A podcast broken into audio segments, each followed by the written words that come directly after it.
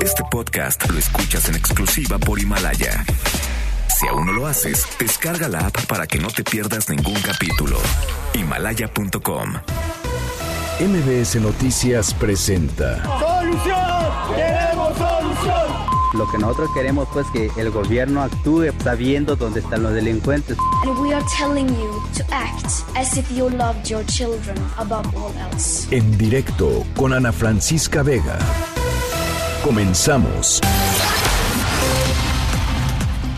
Lo que tengo en las manos es el texto que leerán muchas de mis compañeras periodistas antes de abandonar por hoy sus puestos de trabajo y unirse al paro.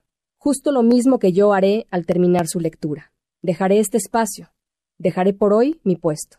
El texto tiene una cualidad singular que habla de nuestra fuerza, de cómo somos, y es que el texto lo hemos escrito entre todas, juntas. De la misma manera en que hoy, juntas en el paro, las mexicanas estaremos lanzando una consigna con nuestra ausencia, un hondo silencio en el que deberá escucharse una pregunta.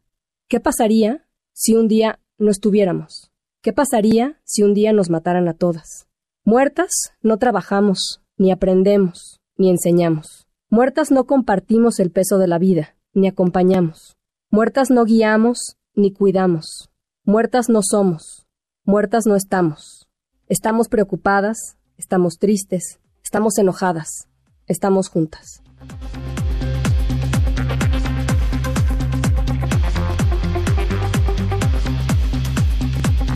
Hoy es un día distinto que nos debe inspirar mucho respeto para reconocer las ausencias. Nos debe servir para recordar lo mucho que se dan por sentadas las enormes y extraordinarias contribuciones de las mujeres en nuestro país. Mi cariño, respeto y solidaridad con todas mis compañeras en MBS que nos hacen muy notoria su ausencia, particularmente contigo, querida Ana Francisca, en este tu programa. Hola, ¿cómo están? Son las 5 en punto, tiempo del centro de la República Mexicana. Me da mucho gusto que me acompañen aquí en directo por MBS Noticias. Soy Enrique Rodríguez y hoy es lunes 9 de marzo de 2020, un lunes distinto, un lunes en el que circular por las calles de esta ciudad capital pareciera un fin de semana, un día feriado y no lo es, es un día memorable y distinto por las ausencias que, insisto, son muy notorias. Nuestras redes sociales para que podamos estar en contacto son Facebook y Twitter, MBS Noticias, sitio web mbsnoticias.com y la app de MBS Noticias. Los leo también a través de WhatsApp por el 55 43 77 102 5. Sin duda, sí se siente, sí hacen falta. Su ausencia es visible y latente.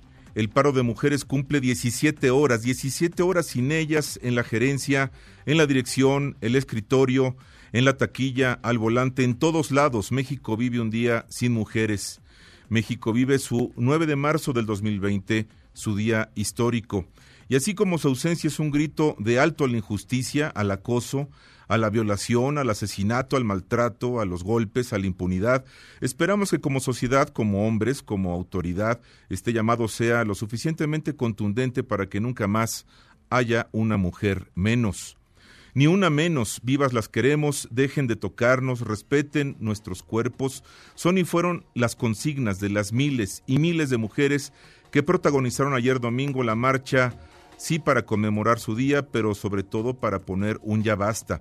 Por cierto, se trató de una megamovilización que según cifras oficiales, no sé si usted ha escuchado estas cifras oficiales de 80 mil personas de las autoridades capitalinas. Realmente quienes estuvieron ahí, quienes pudieron ver a través de la televisión o caminar por los alrededores de Paseo de la Reforma, el Monumento de la Revolución y el centro histórico de la ciudad, nos parece una vergüenza decir que 80 mil personas fueron las que encabezaron esta manifestación, al menos tres veces más, sin duda, estuvieron presentes en las calles de esta manifestación que vieron pasar pues eh, a contingentes muy ordenados, lamentablemente pues hubo algunos brotes y conatos de violencia que no mancharon de ninguna manera, de ningún modo, lo que significa el sentido de esta manifestación inédita, sin duda inédita, y ligada a este lunes en el cual pues podemos observar una ciudad semivacía que tiene un rostro distinto. Eh, a estos, estas cifras oficiales eh, también nos mostraron en las redes sociales que el apoyo generalizado a la marcha y las descalificaciones realmente no, no se viven en un pulso eh, digital, sino que en la calle se, se pudo apreciar una ciudad distinta.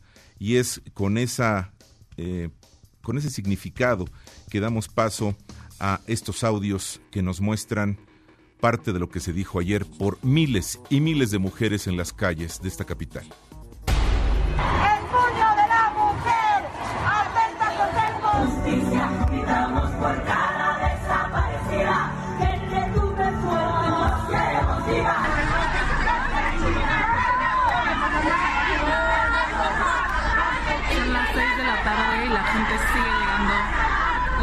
Siguen llegando a los zócalos, 6 de la tarde, tres horas después de que llegara el primer contingente.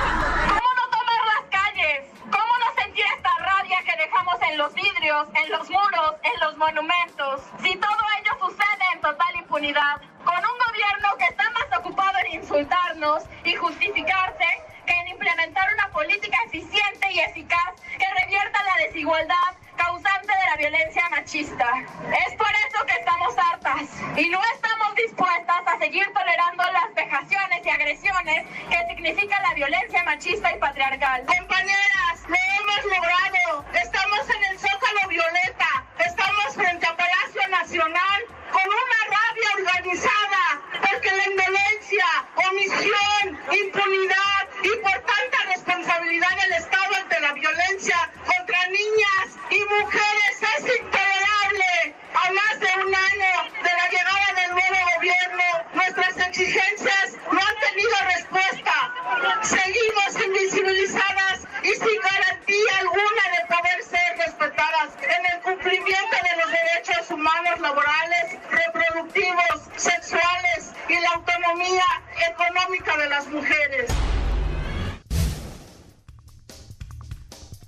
Y ahora vamos, vamos con nuestro compañero Adrián Jiménez en el Senado de la República. La ausencia de mujeres es muy notoria.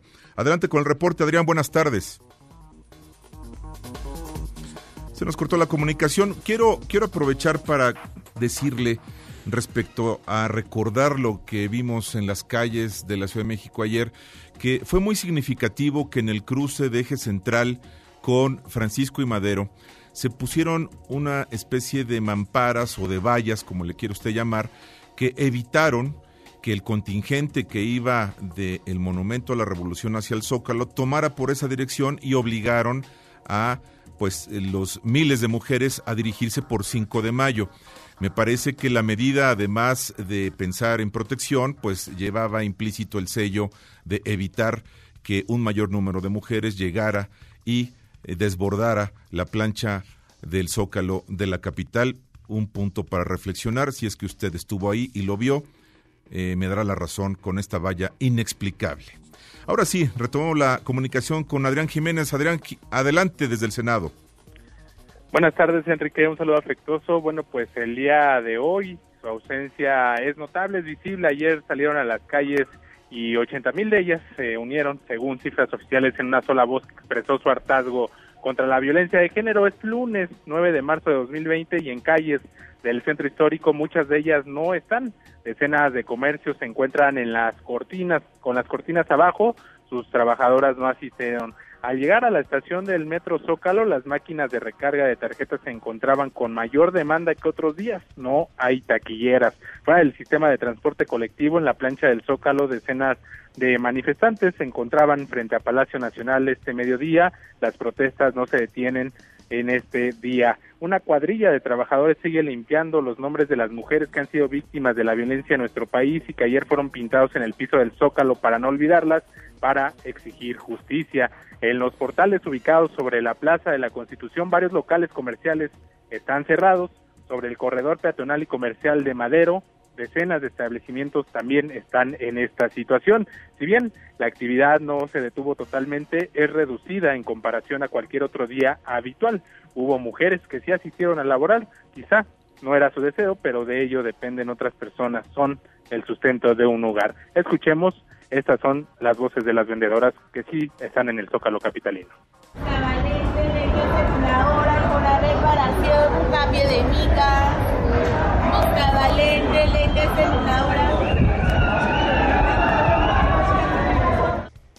Otras mujeres, policías de tránsito, estuvieron en sus puestos de trabajo por el compromiso con la ciudadanía.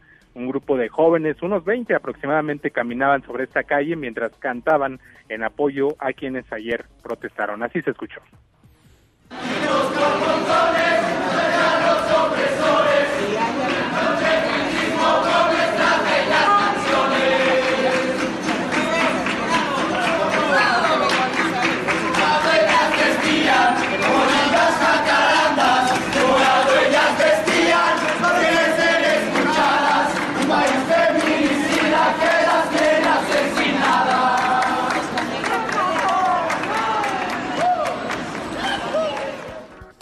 Hoy, Enrique Auditorio, en el Centro Histórico de la Ciudad de México, están ausentes. Son la taquillera del metro, la barista, la vendedora, la cocinera, la administrativa, la oficinista, pero también son la madre, la hermana, la tía, la prima, la esposa, son todas.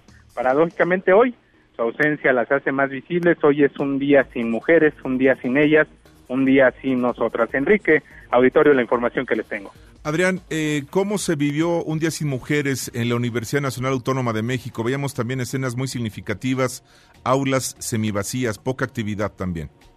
Efectivamente, Enrique, bueno, pues eh, eh, este lunes en la, en la ciudad universitaria, pues se vieron pues, ausentes también las mujeres, tanto las docentes como las alumnas que asisten a las diferentes facultades de la Universidad Nacional y bueno, pues sí, aunque se observó en algunos casos como en la cafetería de la Facultad de Arquitectura la presencia de algunas mujeres, algunas universitarias, sin duda fue notable porque las aulas eh, estuvieron esperándolas ahí y ellas no llegaron porque precisamente se sumaron a este llamado, a este paro nacional que se lleva el día de hoy aquí en todo el país. Te, agradezco mucho el reporte, Adrián. Buenas tardes. Enrique, buenas tardes. Y en el Senado de la República la ausencia de mujeres es notable. Oscar Palacios nos cuenta. Adelante, Oscar, buenas tardes.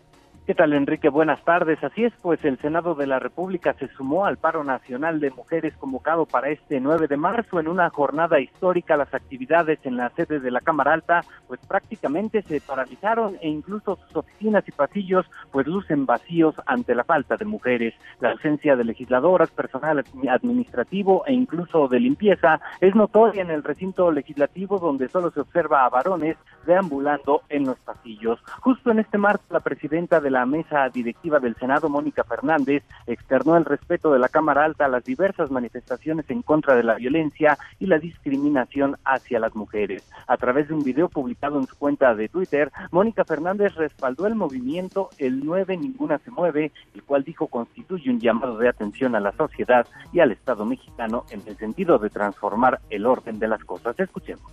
El Senado de la República manifiesta su respaldo al movimiento El 9 Ninguna se mueve. Un día sin mujeres constituye un llamado de atención para la sociedad y para el Estado mexicano en el sentido de transformar el orden de las cosas que limita y vulnera a las mujeres de manera cotidiana. El paro del 9 de marzo nos recuerda que México no podría funcionar sin la existencia y la participación de sus mujeres. Como sociedad y como Estado debemos hacer nuestra la protesta de las mujeres. Mónica Fernández eh, resaltó que las mujeres no buscan privilegios ni actitudes condescendientes, sino vivir en una sociedad en la que puedan ejercer los mismos derechos que los hombres. Por su parte, el presidente de la Junta de Coordinación Política, Ricardo Monreal, reconoció que el Senado quedó desierto ante la ausencia de mujeres que resaltó aportan energía y talento al trabajo legislativo. Así lo dijo. Está desierto aquí, no hay esa energía, no hay ese talento presente y solo de pensar en que no estén es triste y creo que es una llamada de atención a la sociedad, al Estado mexicano, al gobierno, a los padres de familia y a erradicar la cultura patriarcal.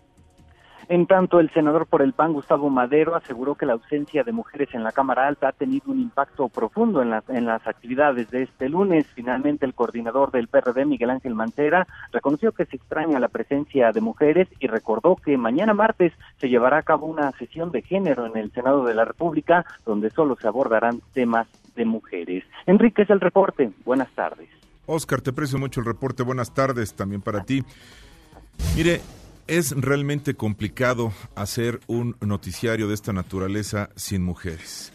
Y bueno, eh, para darle el reporte de la Cámara de Diputados de cómo se vivió la jornada, no puedo decirle mucho porque pues en esta institución en San Lázaro eh, se da una cobertura informativa encabezada por mi compañera reportera Angélica Melín, es quien habitualmente cubre la Cámara Baja esa fuente informativa y hoy paró actividades, por lo tanto no tendremos ese reporte de lo ocurrido en San Lázaro. A la conferencia mañanera de Andrés Manuel López Obrador sí asistieron tres reporteras. A las tres se les permitió hacerle preguntas. El jefe del Ejecutivo se refirió a la marcha de ayer domingo en un tono que podríamos considerar de menos beligerancia, sin embargo, no con la sensibilidad que muchos esperarían. López Obrador volvió a asegurar que en un sector de la marcha asistió asistió motivado por quienes quieren que su gobierno fracase nuevamente esta carga ideológica en los conceptos del presidente López Obrador. Vamos a escuchar lo que dijo esta mañana. Es un movimiento de mujeres que legítimamente luchan por sus derechos y en contra de la violencia, en contra de los feminicidios. Pero hay otra vertiente de quienes están en contra nuestra y lo que quieren es que fracase el gobierno y sobre todo que no pueda consumarse la cuarta transformación. Así lo dijo el presidente de la República esta mañana. Tres reporteras asistieron a la conferencia que conocemos como Mañanera. A las tres se les permitió hacer preguntas. Y vaya que es un tema para reflexionar desde quien toma las decisiones en el gobierno federal respecto a una coyuntura tan importante como es el tema de las mujeres, el respeto a sus derechos y la gravísima crisis de violencia que enfrentan en todo el país. Creo que es un momento coyuntural, importante que hay que saber leer, sobre el que tiene que haber una sensibilidad de las autoridades de manera muy importante. Basta con salir a la calle, basta con asomarse en este momento cómo reacciona la vida cotidiana y pues sin mujeres es absolutamente distinto.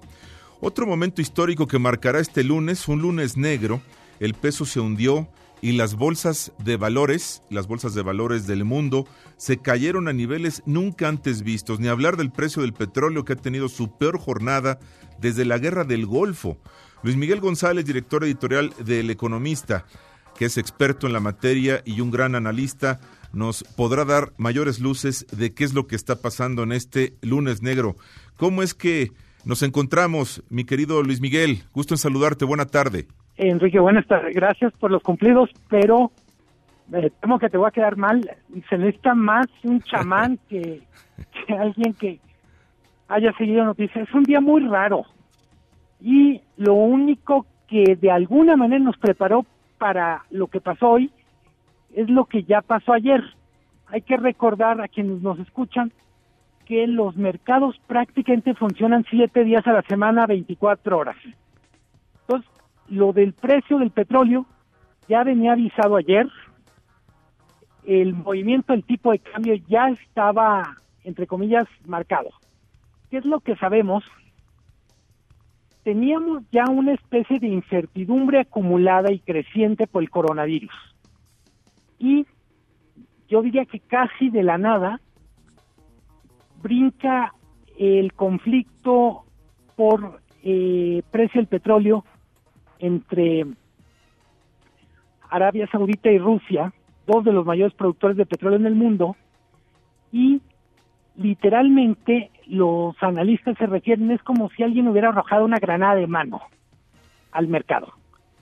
Un mercado ya muy complicado no es capaz de procesar un nuevo fuente, una, ahora sí, un nuevo foco de conflictos en el mercado petrolero. Es muy pronto para hacer pronósticos de hasta dónde puede llegar, cuánto va a durar. Lo cierto es que el único escenario parecido este es la crisis del 2008. Luis Miguel, el petróleo mexicano se desploma 31.7%. Tenemos algunas referencias. Hay un aviso que también llama mucho la atención y ya es una nota de corte internacional. La revisión y el tema de la política energética mexicana eh, bajo la lupa de los Estados Unidos. Eh, diversas autoridades eh, pues muy globalizadas en el tema en el control de este tipo de decisiones. ¿Qué opinión te merece la preocupación que existe particularmente por eh, el giro que ha tomado el gobierno de Andrés Manuel López Obrador durante su gobierno eh, respecto a la política energética, pero en el contexto de una crisis global que evidentemente tiene que sortear el gobierno mexicano con la mayor capacidad y eficacia posible. ¿Qué opinión te merece este, esta reflexión o preocupación que existe en el entorno global hacia México? Eh, creo que es uno de los grandes, grandes temas eh, las decisiones que el gobierno mexicano ha tomado en política energética. Lo que, si pudiéramos decir, ¿qué cambia con la información que tenemos, sobre todo a partir del fin de semana? Yo diría dos cosas. La primera es todos los supuestos con los que se ha trabajado el plan de rescate de Pemex, la propia refinería, eh, tendrán que ser revisados a la luz de un nuevo escenario petrolero. No es lo mismo planear rescatar a Pemex con un precio internacional para la mezcla mexicana de 50 dólares que con uno menor de 30 dólares, pero tampoco es lo mismo hacer los planes para la refinería de Dos Bocas con el dólar a 19 que con el dólar a 21. Sí, claro. Eh, a la nota que hace referencia de una reunión convocada por el embajador de Estados Unidos con países que tienen inversión en el sector energético, Gran Bretaña, Holanda, Francia, eh, trascendió solo la reunión. No sabemos el tono, es decir, no sabemos si fue una reunión, vamos a decir, amigable y preocupada o una reunión amenazante. Pero lo cierto es que eh, el sector energético se abrió en el sexenio pasado, entre otras cosas como consecuencia de compromisos internacionales en el contexto del Acuerdo Transpacífico, el propio TEMEC.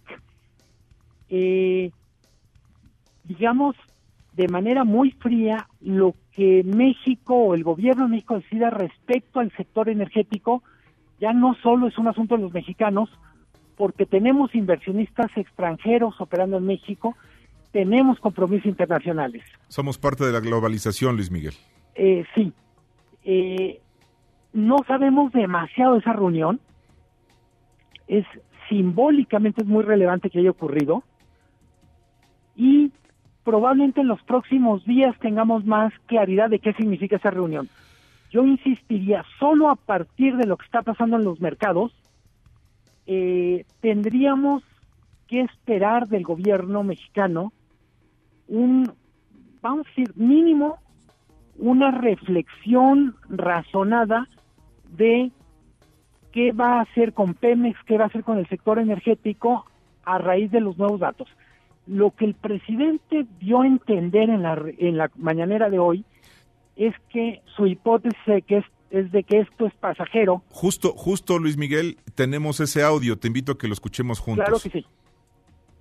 Ha habido una afectación en lo económico, en lo financiero, sí nos ha afectado. Lo mismo ayer tuvimos un problema porque no hubo un acuerdo en la OPEP y hay una caída en los precios del petróleo que nos afecta, que nos depreció el peso, pero estoy optimista, primero porque tenemos finanzas públicas sanas, buenas reservas. Bueno, escuchar al presidente Luis Miguel eh, realmente nos deja claro que hay variables que él no puede controlar y esta es una de ellas, eh, la caída del precio del petróleo. Sin embargo, pareciera que eh, no podemos ser optimistas en pensar que se resuelva simplemente por un buen deseo, ¿no? A ver, eh, tiene un punto de mucha razón el presidente y es México tiene finanzas públicas sanas y tiene reservas internacionales eh, para usar un poco en el contexto de la, de, la alerta por el coronavirus, yo diría, mm, su nivel de, nuestro nivel de defensas como país no es tan malo. No se parece en ese sentido a la crisis del 94, donde no hay reservas internacionales, donde había un enorme déficit público, pero también hay que decirlo, eh, la crisis del 2009 nos enseñó que aún teniendo finanzas públicas sanas, si viene un ramalazo de afuera, pues lo, lo tienes que asimilar y... Ver para adelante y aplicarse para tomar buenas decisiones técnicas y solventar lo mejor posible, me imagino. Desde mi punto de vista, eh, a la explicación del presidente o a la respuesta del presidente, le falta un nivel de detalle sobre Pemex. Insisto, en términos muy generales, una de las grandes apuestas de política económica este sexenio es rescatar a Pemex. Rescatarlo en la lógica de la 4T significa volverla a ser una empresa grande, eh, de alguna manera ratificar su papel como gran empresa del Estado mexicano. Los números que vienen después de una caída en los precios internacionales y del dólar, lo que nos indican es el, la visión de Pemex que nos presentó tendrá que ser corregida, probablemente mantener ciertas cosas como un Estado mexicano que, que no va a abandonar a Pemex, que no la va a dejar quebrar, pero definitivamente los sueños de grandeza respecto a Pemex no son sostenibles a la luz de lo que pasa. Insisto, no es una coyuntura que vaya a durar dos o tres días. Yo creo que una parte de lo que está pasando es parte de una nueva realidad que nos va a acompañar mínimo a lo largo del 2020. Luis Miguel González, te agradezco mucho estos minutos. Tus explicaciones siempre nos ayudan a sumar y entender mejor lo que está pasando y, y si es complicado, es preocupante, pero hay que ver para adelante. Esperemos que haya buenas decisiones técnicas, insisto, y lo que tú dices es crucial, tener mucha claridad con el manejo de Pemex. Te agradezco mucho, Luis Miguel González. Eh, no, muchas gracias a ti, es un gusto y pues feliz programa, Enrique. Gracias. Muchas gracias. Buena tarde. Pasamos a otros temas. Bueno, eh, habitualmente tenemos una comunicación fluida con ustedes a través de WhatsApp. Lamentablemente, Dafne Castrejón, quien es nuestra compañera aquí en cabina, la encargada de atender las comunicaciones con el público, no se encuentra con nosotros porque es un día sin mujeres. Así es que tendremos que seguir adelante sin esta interacción a través de WhatsApp, de conocer sus mensajes.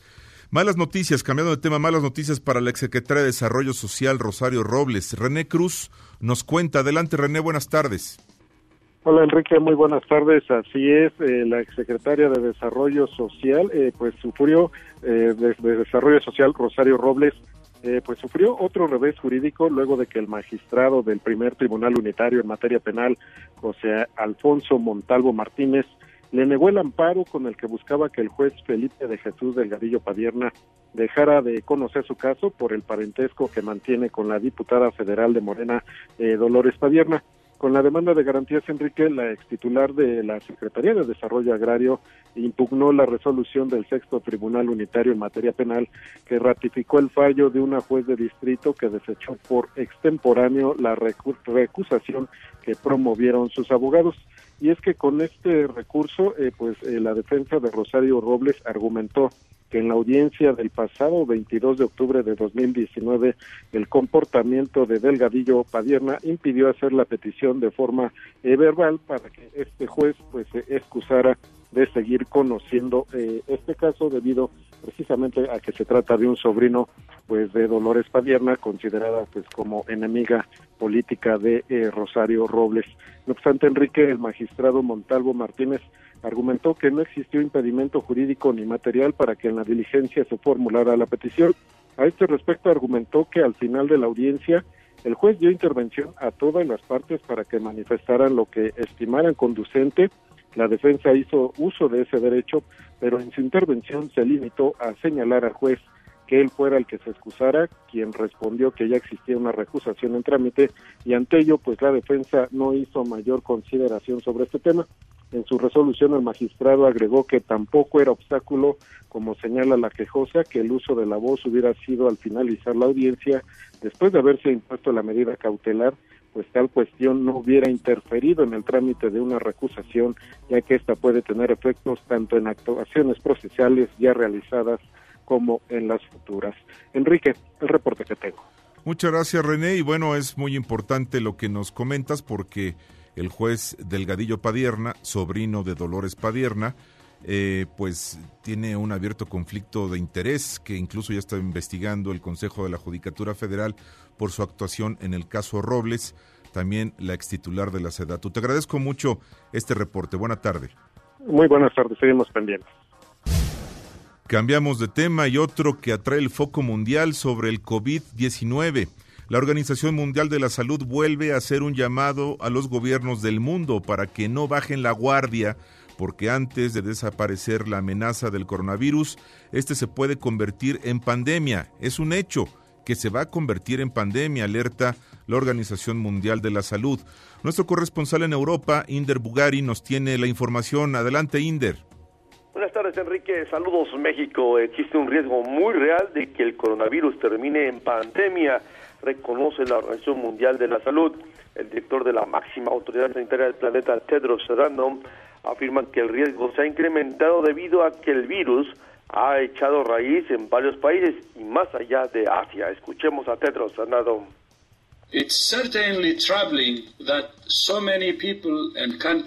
Es realmente preocupante que tanta gente y tantos países se hayan visto afectados tan rápido. Ahora que el virus se ha extendido en tantos países, la amenaza de una pandemia se volvió muy real, pero sería la primera pandemia de la historia que podría controlarse. China ya no es el único país que enfrenta con todos sus medios la epidemia en el este de Asia también Corea del Sur y Japón tratan de contener la propagación del virus en Oriente Medio Irán está pasando serias dificultades mientras que en Europa Italia está en serios aprietos. Estos países concentran más del 93% de los más de 100.000 casos clínicos confirmados hasta ahora. A pesar del preocupante cuadro clínico que presenta el COVID-19, la OMS subrayó que el planeta no está a merced de este virus insistió en que la comunidad internacional puede influir en la trayectoria de esta epidemia, aunque insistió en que solo es posible con acciones decisivas. Puso nuevamente de ejemplo el caso de China, en donde se registran cada vez menos casos nuevos y el 70% de los pacientes ya se recuperaron y fueron dados de alta. Enrique. Inder, muchas gracias por el reporte. Seguimos pendientes. Buenos días. Seguimos pendientes. Y como lo decía Inder, toda Italia está ya en cuarentena, anunció el primer ministro Giuseppe Conte en una conferencia de prensa de hace unas horas. Todas las medidas de las zonas rojas ahora se extiende a todo el territorio nacional en Italia, dijo Conte. La medida se tomó para proteger a la población, especialmente a las personas más frágiles. También anunció la prohibición de celebrar eventos públicos. Ya hemos visto los estadios de fútbol vacíos entre otros contextos. El anuncio se produjo al final de un día caótico que vio disturbios en las cárceles de todo el país. Italia vio un aumento dramático de 1.247 nuevos casos confirmados de coronavirus el sábado, dijo el Departamento de Protección Civil en un comunicado. El número de casos en el país ahora ha llegado a 7.375, con 366 muertes la mayor cantidad de muertes fuera de China continental y el mayor brote en Europa en alerta toda Italia. Durante el fin de semana se anunciaron restricciones generales de viaje en ciertas áreas del norte, sobre todo del país. El resto de Italia ahora se unirá a las provincias del norte bajo, restricciones de viaje. Es una de las respuestas más difíciles implementadas fuera de China continental para controlar, tratar de controlar la epidemia del COVID-19. 19. No se vaya, hacemos una pausa, regresamos en directo. En un momento continuamos en directo con Ana Francisca Vega. Continúas escuchando en directo con Ana Francisca Vega por MBS Noticias.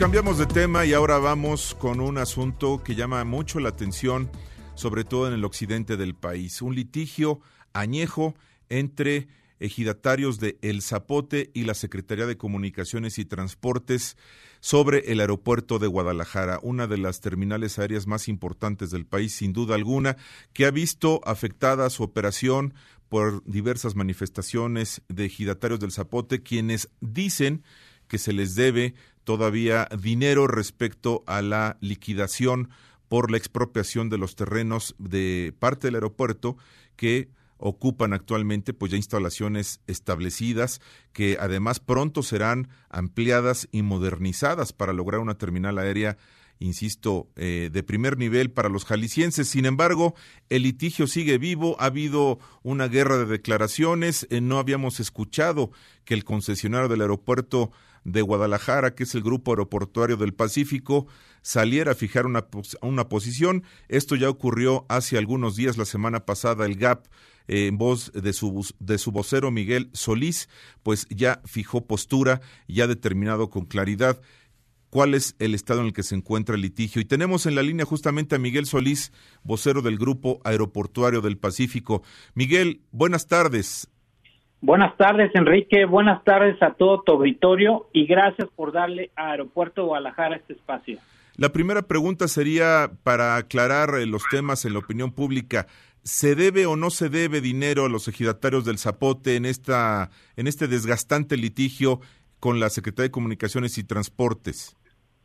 Sí, mira, Enrique, tal y como lo mencionas, el aeropuerto este, sostiene que en base a lo, a lo actuado por la Secretaría de Comunicaciones y Transportes en el litigio que se lleva y las declaraciones que ha rendido al respecto, te puedo manifestar que al Zapote ya se liquidó en su totalidad cualquier adeudo derivado de la expropiación.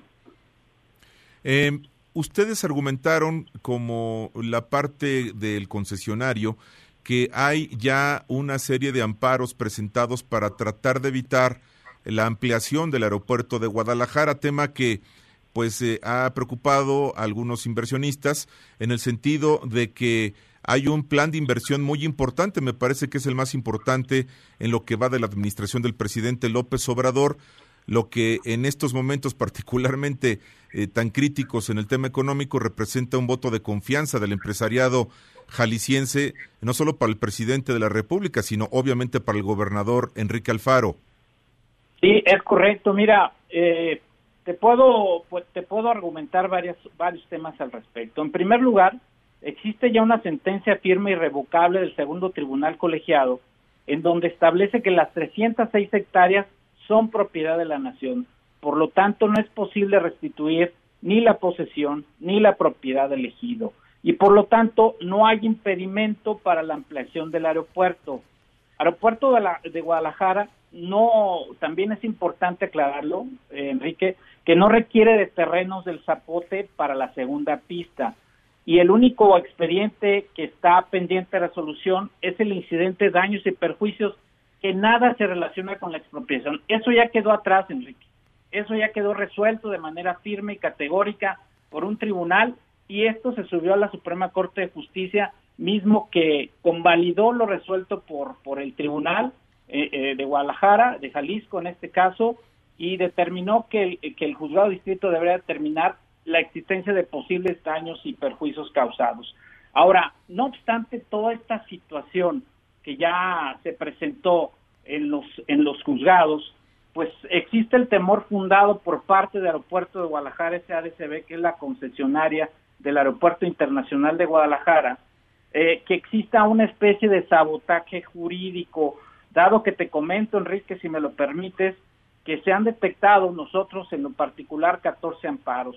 Pero no obstante esto, el ejido ya ha informado a través de los medios de comunicación que serán 89 amparos los que se presentarán con el fin de sabotear este, la, la ampliación del aeropuerto. Una ampliación del aeropuerto que las víctimas de todo esto y los que van a sufrir todos estos embates de, elegido el zapote sin razón serían obviamente los usuarios y pasajeros que se verán privados de alguna forma, esperemos que no sea así y confiamos plenamente en el Poder Judicial de la Federación que normará el estricto derecho en estos temas, este, de que no se vean afectados.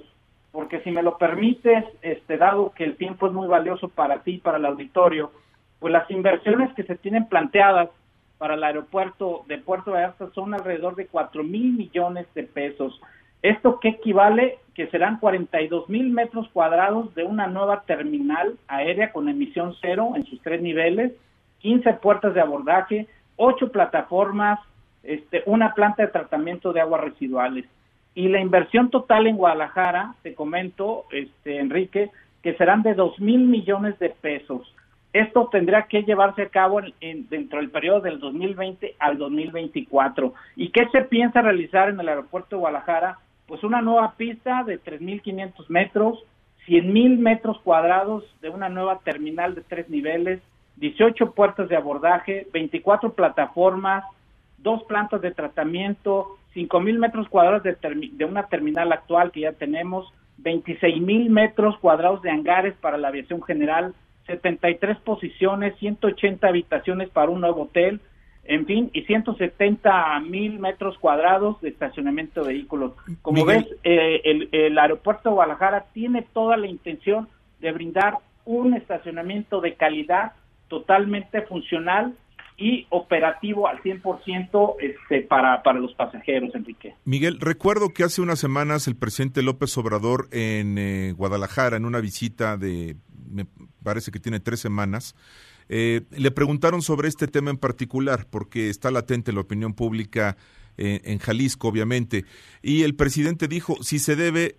se pagará, pero si no se debe, no se debe solicitar un pago que no vaya conforme a derecho. Hago la pregunta eh, directa, Miguel Solís.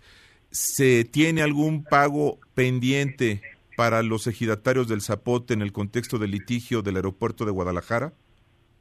Categóricamente, por lo expresado por la Secretaría de Comunicaciones y Transportes, te comento que, que, eh, que reiteramos lo que dijo en su momento el presidente Andrés Manuel López Obrador, que si me lo permites, lo va a citar textualmente, dice, si por justicia le corresponde un pago, se les tiene que hacer ese pago. Si no, no se puede exigir algo que no sea justo a lo que no se tiene derecho. Nosotros coincidimos con la opinión, por el tema de expropiación, Enrique, no se debe nada. Eso ya quedó atrás, ya fue resuelto y lo único que está pendiente, como te lo comenté al inicio de esta conversación, este, es el incidente de daños y perjuicios que es otro concepto jurídico totalmente distinto. corre por otra cuerda, ¿no? Es, es, es, un tema es distinto. otra cuerda separada que se están haciendo sus trámites independientes, pero se convalidó la concesión de aeropuerto de Guadalajara SRCB y por lo tanto no hay materia de revocar en lo absoluto el tema de, la expropiación. Eso ya quedó atrás, Enrique. Miguel Solís, vocero del Grupo Aeroportuario del Pacífico, agradezco mucho estos minutos. Estaremos pendientes de esta situación que me parece es un tema de importancia nacional porque Guadalajara tendría, con el avance de este proyecto que han anunciado en GAP, pues el aeropuerto más moderno del país en algunos años y eso pues creo que es en beneficio de todos. Muchas gracias a ti, Enrique, y a todo tu auditorio. Gracias, Miguel. Saludos. En directo.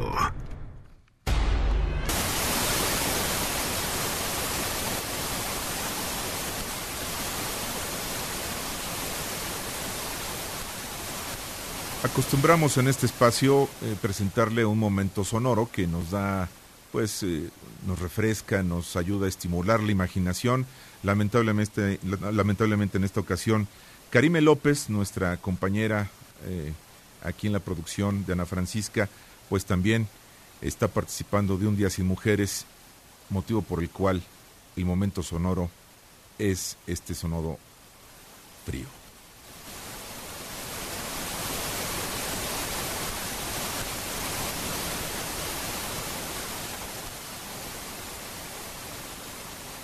No se vaya, regresamos en directo. Siga con nosotros. En un momento continuamos en directo con Ana Francisca Vega. Continúas escuchando en directo con Ana Francisca Vega por MBS Noticias. Epicentro. Epicentro. Epicentro con León Krause.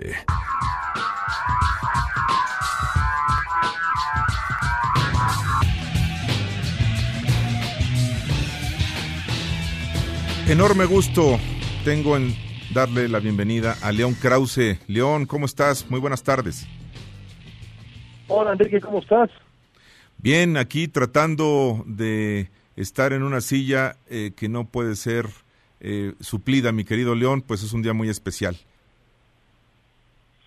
Sí, la verdad es que es un día muy especial, extrañamos a Ana, pero creo que todos eh, estamos estamos de acuerdo en que el día de hoy se presta precisamente para esta reflexión que tú comienzas eh, y a la que me invitas, ¿no? El, papel eh, no solamente importantísimo que tiene ella en este en este espacio, sino que tienen ellas en general en, en la vida de nuestra sociedad y no nada más en, en México, Enrique, sino más allá de las fronteras. Hoy en el Universal escribía yo una columna uh, que, que, parte de mi experiencia periodística entrevistando a cientos y cientos de inmigrantes en Estados Unidos, eh, he aprendido de verdad a entender, no diría yo a valorar, porque la verdad siendo hijo de una mujer eh, muy feminista, eh, que me enseñó desde muy chico a valorar el, el papel de la mujer en, en, la, en nuestra sociedad, en nuestra vida, eh, sí, sí a entender a fondo cuál es, la, cuál es el papel de las mujeres eh, en, la vida de todos nosotros. Eh, y es y es, difícil exagerar no así que bueno me sumo digamos a, lo que dices sin duda León te agradezco mucho el comentario y bueno pues adelante qué nos tienes para esta semana bueno pues eh, el día de mañana un nuevo capítulo de las elecciones primarias en Estados Unidos Enrique seis estados uh, irán a las urnas para elegir al candidato demócrata a la presidencia de Estados Unidos después de ese supermartes de hace unos días que vio a, a Joe Biden eh, regresar de los muertos para consolidarse como puntero eh, en detrimento de Bernie Sanders. Lo cierto es que mañana, si Bernie Sanders no logra eh, detener la hemorragia y, por ejemplo, regresar para ganar el estado de Michigan, que es un estado que teóricamente debería eh, eh, debería favorecerlo. Eh, el asunto se pondrá todavía más cuesta arriba para, para el senador de Vermont y mm, por increíble que parezca, Enrique, podríamos tener, creo yo, eh, dentro de, uh, digamos, un par de semanas, una vez que vote Florida también, que será un estado muy importante que irá contra Sanders, eso es prácticamente un hecho, quizá podríamos tener ya un candidato demócrata, jamás pensé que podría ocurrir tan pronto, pero ahora que decir, una posibilidad importante. León, eh, después de la elección del supermartes y que vimos pues, con contundencia cuál es el panorama que se presenta en el Frente Demócrata, pues sabemos que antes del 28 de abril Nueva York eh, tendrá pues eh, digamos una plataforma de absoluto foco de atención para las definiciones eh, del candidato demócrata a la presidencia de los Estados Unidos. Nueva York tan solo tiene 274 delegados y me parece que después de California, pues es eh, el estado que eh, puede normar, digamos, el rumbo de lo que sería la elección eh, demócrata para el aspirante que se enfrente a Donald Trump. Tienes razón, Nueva York, eh, como Michigan, de mañana Michigan, Florida, que es el día 17, eh, y que es un estado también crucial, no nada más en la elección del candidato de los partidos, el candidato demócrata, el candidato republicano evidentemente va a ser Donald Trump, y en la elección general son estados que hay que, que, hay que tomar eh, muy en cuenta. Eh, en el supermartes, esos dos estados, los dos estados grandes, grandes, grandes, eh, eran California y Texas, Joe Biden, contra todo pronóstico, regresó para quedarse con Texas, mientras que Bernie Sanders ganó en California con cierta comodidad, pero con menos comodidad de la que tenía pensada la, la campaña. Eh, y así es este juego, es un juego de estados y en algunos casos hasta de distritos para ir sumando delegados y llegar a la cifra eh, mágica de 1900 y tantos delegados que necesita reunir el, el, eh, el aspirante eh, potencial para quedarse con la con la candidatura. En este momento la realidad es que la, la, lo más probable es que el vicepresidente Joe Biden sea el candidato demócrata. Veremos cómo reacciona Bernie Sanders, que ya ha estado acusando conspiraciones y complots en su contra y, demás. Lo cierto es que creo que, como ya lo explicábamos hace unos días con, con Ana y frente a nuestro público, lo cierto es que creo que Joe Biden eh, hizo política, creó alianzas, eh, mientras que Sanders eh, evitó hacerlo y creo que esa ha sido la diferencia hasta ahora. Veremos el día de mañana, Enrique. Así es, y no quiero terminar nuestra llamada, mi querido León, sin eh, preguntarte brevemente cómo se percibió este lunes negro de caída de bolsas a nivel mundial y sobre todo pues de el desplome del precio del petróleo que afecta a todo el mundo, no se diga eh, a México, pero que impacta directamente la economía de los Estados Unidos. Pues con gran preocupación, evidentemente. Eh, me parece que se han juntado dos crisis muy graves en, ah, ah, el mundo. Eh, la, crisis del coronavirus, como seguramente lo habrás explicado y lo saben tus amigos, y luego ahora esta batalla eh, que también parte de los efectos del coronavirus, sobre todo en la, en la, en la economía de Asia y la, el descenso en la demanda eh, energética en China y demás, entre Rusia y Arabia Saudita. Y creo que son eh, dos tormentas que se han unido para crear una tormenta perfecta, lo vimos en los mercados. Eh, Donald Trump ha estado tratando muy a su estilo de eh, disminuir el, el, impacto de ambas cosas, minimizarlo, pero lo cierto es que es, es innegable que ambas cosas preocupan y van a seguir preocupando por, por un buen tiempo más. Eh, el coronavirus no se va a eliminar por decreto, tampoco se va a eliminar de un día para otro.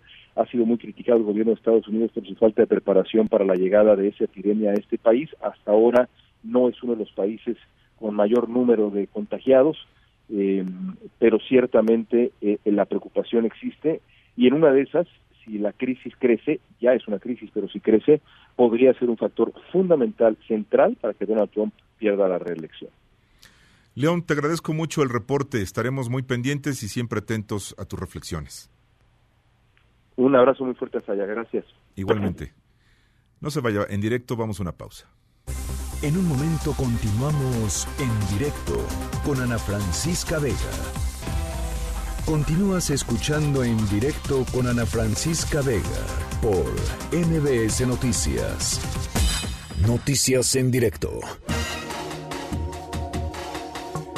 Y mire, en este contexto del Día Internacional de la Mujer, de manifestaciones en contra de la violencia, de los feminicidios, asesinan a balazos a dos mujeres en la colonia Vallejo, justo en el Día Internacional de la Mujer. El reporte con Juan Carlos Alarcón. Juan Carlos, buenas tardes, adelante.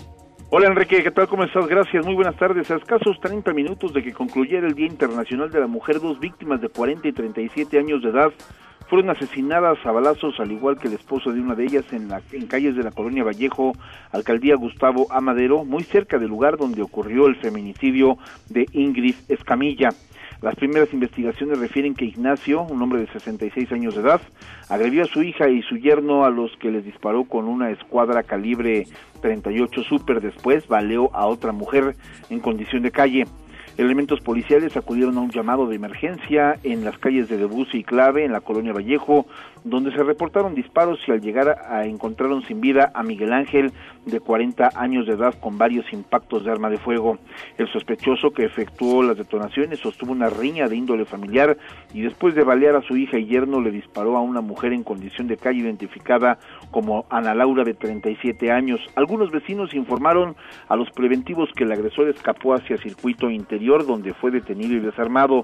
Los servicios médicos trasladaron a las dos mujeres al hospital de la villa donde fallecieron momentos después de su ingreso a consecuencia de las heridas por arma de fuego. El sospechoso fue detenido y puesto a disposición de la Fiscalía de Homicidios, donde se determinará en breve su situación jurídica. Una de las principales demandas durante la marcha efectuada ayer por colectivos de mujeres en la Ciudad de México es el cese de la violencia de género y de feminicidios. Y es el reporte que tengo.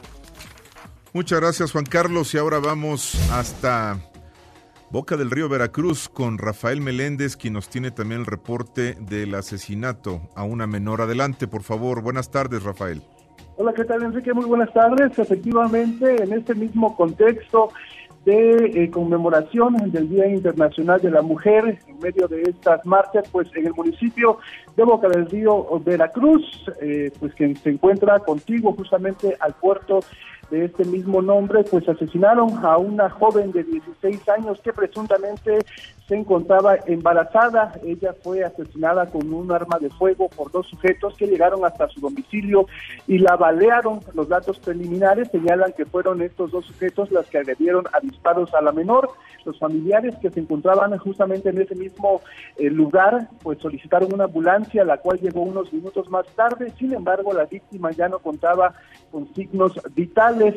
Al lugar llegaron elementos de la Policía Ministerial y además peritos de la Dirección de Criminalística y Servicios Periciales del Estado para iniciar justamente esta carpeta de investigación para hacer eh, las indagatorias en relación a, este eh, pues asesinato.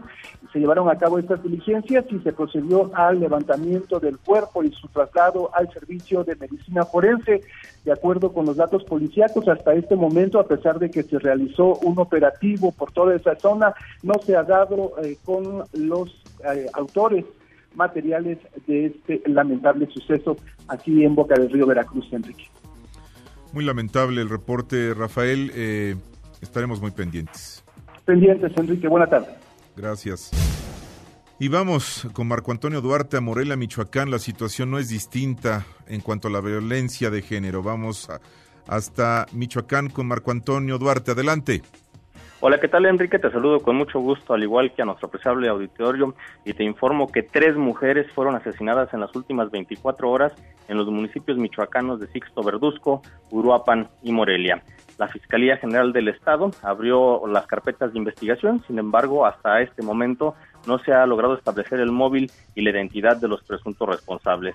El primer caso ocurrió en un camino de terracería que une el poblado de El Zapote de Parras y la localidad de Santiago con Guripo, a la altura del ejido La Ponzoña, en Sixto Verduzco. Ahí fue localizado el cuerpo de una mujer no identificada con huellas de violencia e impactos de bala. El segundo caso sucedió en el interior del inmueble marcado con el número 90 de la calle Luis Guzmán en la colonia Infonavit Castilla, en Uruapan, la segunda ciudad más importante de Michoacán. En este sitio, una mujer murió al ser ahorcada con una sábana sobre una de las camas del inmueble, donde peritos recolectaron diversos indicios. Finalmente, Enrique, hace un par de horas en la colonia Santa Fe, ubicada al norte de Morelia, la capital del estado, autoridades encontraron en una de las viviendas el cadáver en avanzado estado de descomposición de una mujer. De acuerdo a las primeras investigaciones, la mujer habría sido también asesinada. Enrique, este es mi reporte desde Michoacán. Te lo agradezco mucho. Buenas tardes. Y mire, en estos temas del recuento de la violencia y en fechas tan significativas, dos mujeres, una de ellas una joven estudiante que había anunciado su participación en las protestas de este domingo 8 de marzo, fueron asesinadas ese mismo día en distintas ciudades del estado. Estamos hablando de Guanajuato. Nadia Verónica Rodríguez Martínez, de 23 años, estudiaba en la Universidad Iberoamericana de León era originaria de Salamanca, donde fue asesinada la madrugada de este domingo 8 cuando salía de una fiesta y se dirigía a su casa. Por la tarde del de, eh, domingo de ayer, personal de la Guardia Nacional y policías municipales informaron del hallazgo del cuerpo de una mujer en un eh, paraje despoblado entre Silao y León. El cuerpo de la mujer estaba cerca de una presa conocida como La Esperanza en la comunidad de San José de los Romeros. Presentaba huellas de golpes y violencia física y no ha sido identificada. ¿Qué tendrá que pasar? ¿Qué tendrá que pasar para que siga eh, eh, permeando en el ánimo de la sociedad la necesidad de evitar ya este tipo de violencia de género irrefrenable. La conciencia que hoy abren las mujeres en todo el país nos debe hacer reflexionar, que sirva para hacernos pensar y para que con humildad se reconozcan errores en todas las instancias de gobierno y también en nosotros dentro de la participación que tenemos en la sociedad. Vamos a un momento sonoro. En directo.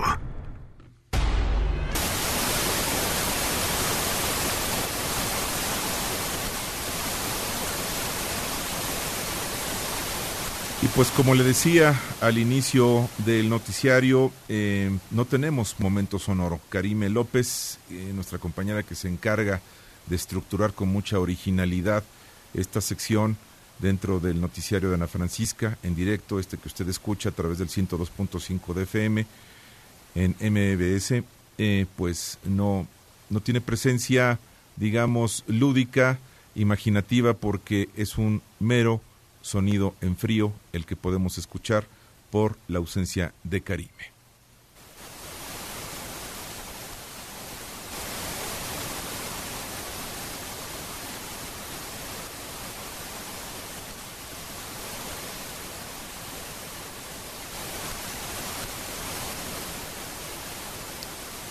No se vaya en directo, vamos a un corte. En directo con Ana Francisca Vega por MBS Noticias. En un momento regresamos. Una voz con transparencia. ¡Solución! ¡Queremos solución! Una voz objetiva. Lo que nosotros queremos pues que el gobierno actúe sabiendo dónde están los delincuentes. Una voz plural. And we are telling you to act as if you loved your children above all else. Esto es En Directo con Ana Francisca Vega. En directo, MBS Noticias. Lo que tengo en las manos es el texto que leerán muchas de mis compañeras periodistas antes de abandonar por hoy sus puestos de trabajo y unirse al paro. Justo lo mismo que yo haré al terminar su lectura. Dejaré este espacio. Dejaré por hoy mi puesto. El texto tiene una cualidad singular que habla de nuestra fuerza, de cómo somos, y es que el texto lo hemos escrito entre todas, juntas. De la misma manera en que hoy, juntas en el paro, las mexicanas estaremos lanzando una consigna con nuestra ausencia, un hondo silencio en el que deberá escucharse una pregunta. ¿Qué pasaría si un día no estuviéramos? ¿Qué pasaría si un día nos mataran a todas? Muertas no trabajamos, ni aprendemos, ni enseñamos. Muertas no compartimos el peso de la vida, ni acompañamos. Muertas no guiamos, ni cuidamos. Muertas no somos. Muertas no estamos. Estamos preocupadas, estamos tristes, estamos enojadas, estamos juntas. Hoy es un día distinto.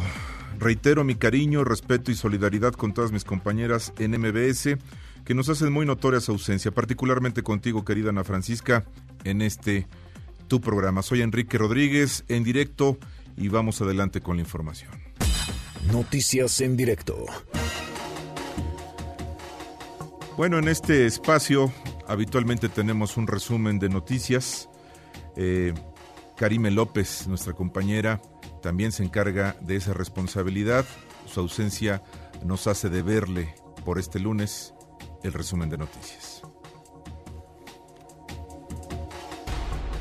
Nosotros estamos haciendo es coadyuvar con el área médica de Petróleos Mexicanos, le proporcionamos eh, material para hemodiálisis, hay una medicina en específico que se requiere para ese tratamiento, que lo hacemos, como siempre nosotros pues trabajamos coordinados con los este, con todos los organismos de salud y a veces pues nos cubrimos unos a otros en el caso de faltantes o de atención. En este momento este, los pacientes que vienen de hemodiálisis con mi papá están recibiendo atención médica por parte de un nuevo nefrólogo. Lo va a valorar y determinando su, situación de salud, lo va a canalizar, creo yo, a una clínica subrogaada para que le puedan dar su servicio de. Venía de hemodiálisis, pero él no estaba para morir, él es un hombre fuerte, lleno de vida, con esperanza de vivir.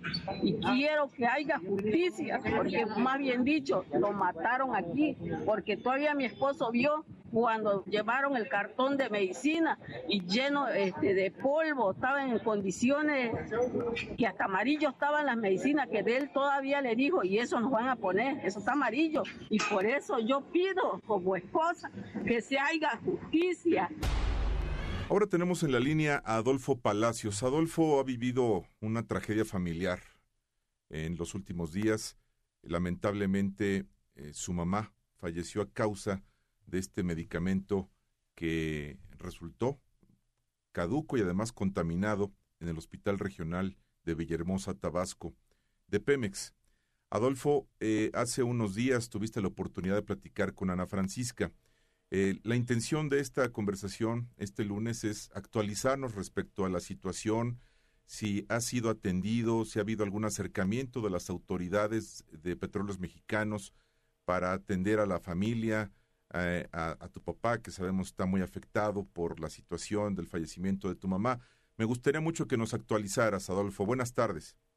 Muy buenas tardes, Enrique. Mira, eh, ahorita el detalle de, de, así que sí, eh, Pemex o el gobierno se ha acercado, no, hasta el momento no. Eh, ayer en Facebook vi un, un informe de Pemex donde decía lo último que tenían eh, información, bueno, que tenían comunicación con nosotros eh, como familias afectadas, que tenían toda la comunicación. Eh, quiero aclarar que eso nunca ha pasado por parte del hospital o de la empresa o del, presidente no hemos tenido ningún acercamiento de nadie eh, más que solamente de nuestro sindicato que la 48 son los únicos que nos han brindado todo el apoyo para esto. ¿Han valorado ustedes como familia emprender alguna acción legal, Adolfo, en virtud del fallecimiento de tu mamá, que es obviamente provocado por una negligencia y que ha sido reconocido así oficialmente por las autoridades de petróleos mexicanos?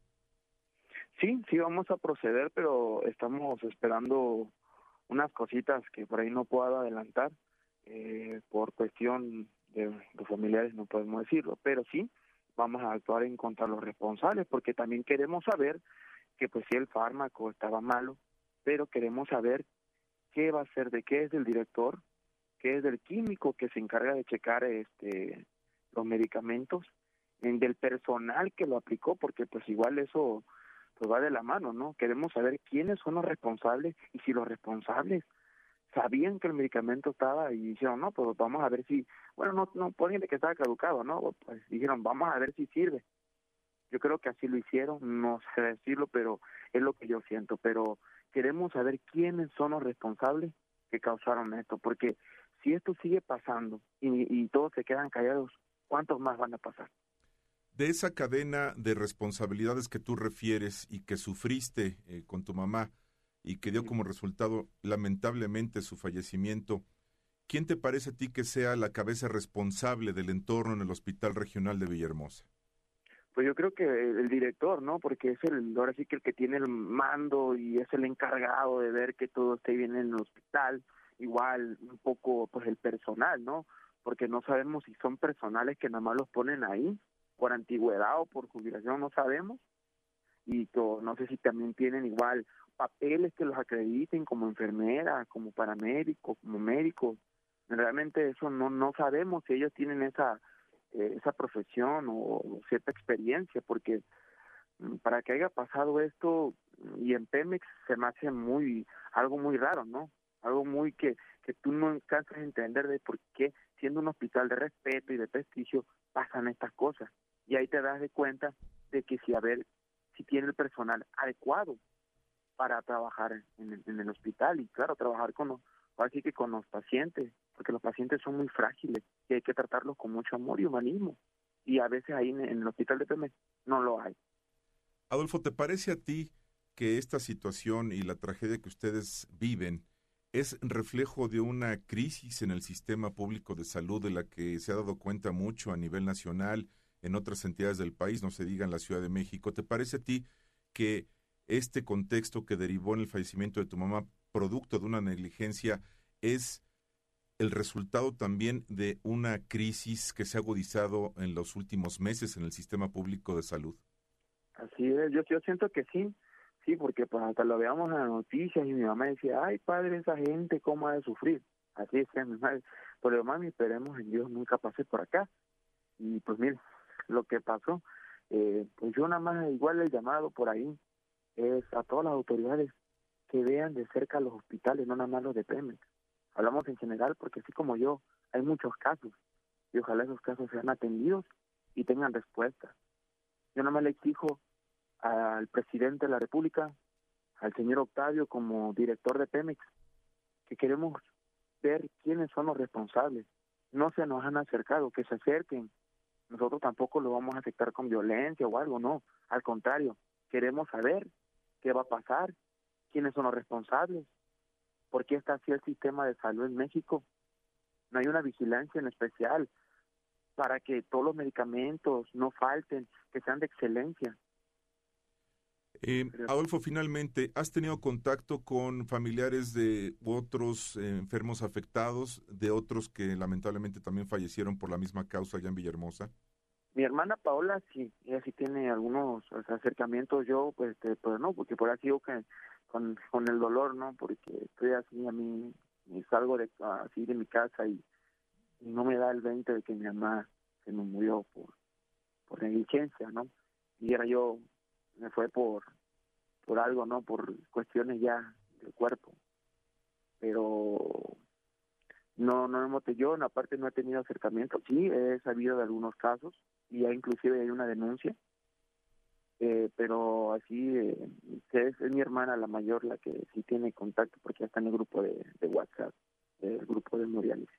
Adolfo, pues estaremos muy pendientes de la situación, del avance que se pueda lograr y sobre todo de la atención que le brinden a ustedes como familiares, como víctimas de esta negligencia, pues eh, las autoridades de petróleos mexicanos, del sector salud, que deben de dar la cara y enfrentar la situación para por lo menos darles una explicación y que quede claro que quienes sean responsables, quienes sean culpables en una investigación que está en curso, pues asuman esta responsabilidad.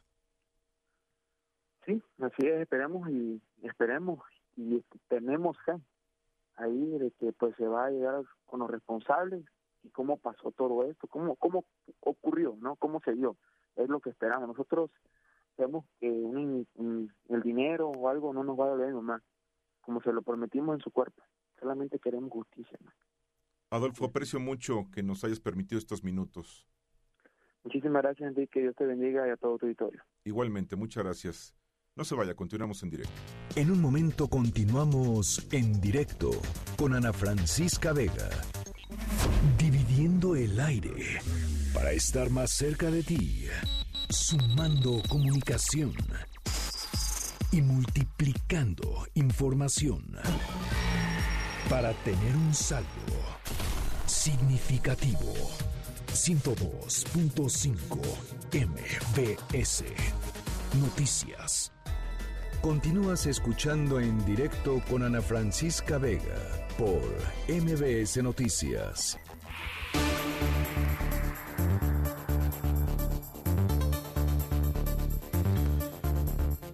Y cambiamos de tema, volvemos a la situación financiera global que impacta a los mercados del mundo, no se diga a México, la caída del, peso, precio del petróleo, eh, el desplome del precio de la mezcla mexicana y los efectos de esta disputa entre Arabia Saudita y Rusia que está impactando al mundo por el cambio brusco del precio del barril de petróleo y sus efectos a nivel global y también a nivel nacional. Tenemos en la línea Gonzalo Monroy, quien es un experto en esta materia, es director general de consulta GMEC. Gonzalo, muchas gracias por tomarnos la llamada para escuchar tus reflexiones sobre lo que está pasando y entender mejor los efectos económicos. Sí, Enrique, muy buenas tardes. Adelante, Gonzalo. ¿Qué te parece a ti que eh, está ocurriendo, digamos, eh, en virtud de, de, lo que ya veíamos ayer por la tarde-noche, tiempo de México, de los anuncios eh, sobre el acuerdo para que Arabia Saudita incremente su producción, baje los precios del petróleo.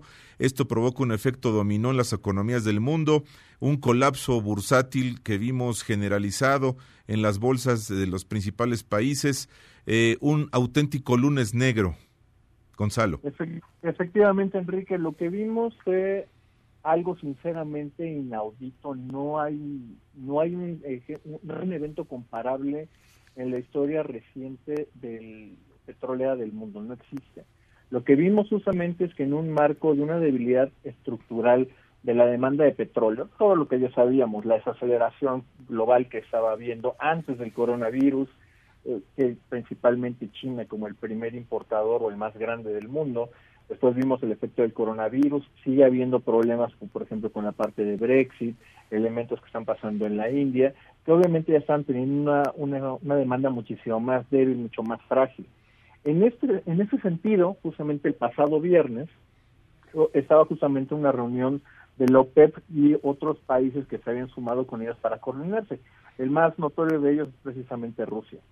Eh, se produce un desencuentro que hoy vemos que es un desencuentro de, la mayor magnitud posible, donde eh, Rusia estaba abogando para quitar cualquier tipo de recorte y que en abril todos los países participantes pudieran ser libres de producir lo que necesitaran. En cambio, Arabia Saudita, típicamente el baluarte de la estabilidad de los precios, había abogado por mayores recortes. ¿De qué tamaño fue el desencuentro?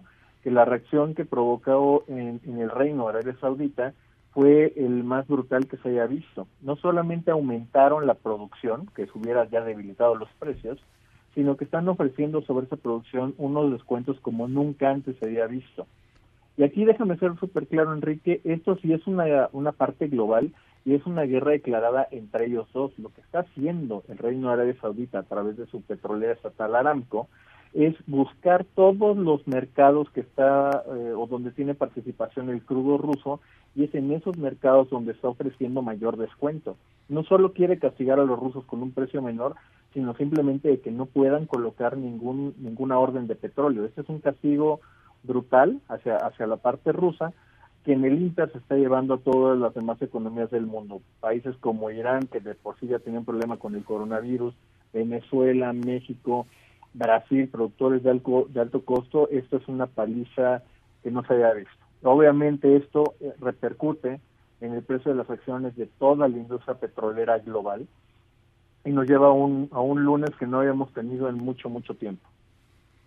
Gonzalo, en la realidad de nuestro país, eh, el peso pierde 85 centavos, cierra aproximadamente en 21, 22 el, el precio de la mezcla mexicana desciende 31%, se ubica más o menos en 24.43 dólares.